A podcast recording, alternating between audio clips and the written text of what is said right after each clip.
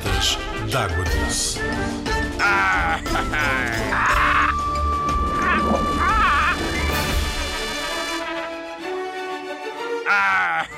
Olá, Pirata de Água Doce. Hoje vamos falar sobre um grupo diferente de animais que vivem no rio, que são os anfíbios. Nos anfíbios temos os chapos e as rãs. Sabes o que é um anfíbio? Ahoy! É um animal de pele nua, como podes ver dos chapos e das rãs. Tem pernas, não vive bem dentro da água, mas vive entre a água e a terra. Espera lá! Disseste pele nua? Mas esqueceu-se da roupa em casa, é isso? Hã? Mais ou menos. É uma pele com muco. Estão a ver o rainho que vocês de vez em quando largam do nariz? É mais ou menos o que este animal tem. Mas é muito importante essa, esse muco na, na rã e no sapo, porque é importante para eles sobreviverem. Eles precisam dessa umidade para sobreviver na natureza, sabiam? Pois claro que sabia! Estes dois animais parecem ser muito parecidos, mas vamos ver que são muito diferentes. Vocês olham, parece ter uma cara parecida, mas se nós vamos olhar ao pormenor, eu vou-vos mostrar, consegue-se ver completamente a diferença. Uma rã precisa de um local sempre com água, ela gosta de viver dentro de água. E o sapo, nem por isso. Vai lá de vez em quando, mas gosta muito de estar fora de água, a observar tudo o que se, o que se passa à volta do rio. As rãs, como vocês já devem ter visto, pulam muito mais que um sapo. Sabem porquê? Porque uma característica que diferencia ou que faz a diferença entre o rã, a rã e o sapo é o tamanho das pernas.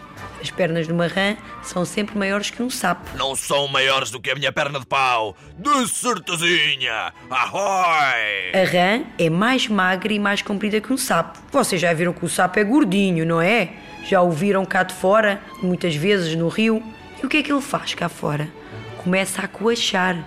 É a maneira dele comunicar com outros sapos. Nunca ouviram um sapo coachar?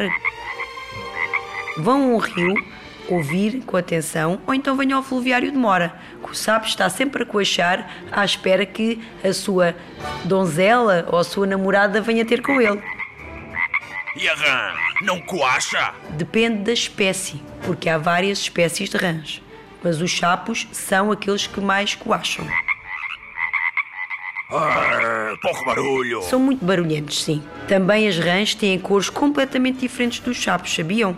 As rãs são mais claras e mais esverdeadas e os sapos são mais para o castanho. Outra curiosidade muito engraçada destes animais é a pele.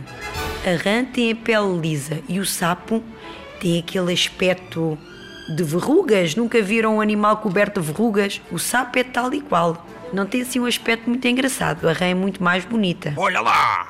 Os sapos e as rãs vivem todos na mesma casa? Ahoy! Sim, sim, eles conseguem perfeitamente habitar nos mesmos sítios. Porque, como eu já te disse, a rã vive mais dentro da água e os sapos vivem mais fora de água, certo? Mas também precisam da água para se alimentar. Ahoy! Vem ao fluviário para ver eles a coachar. São muito engraçados.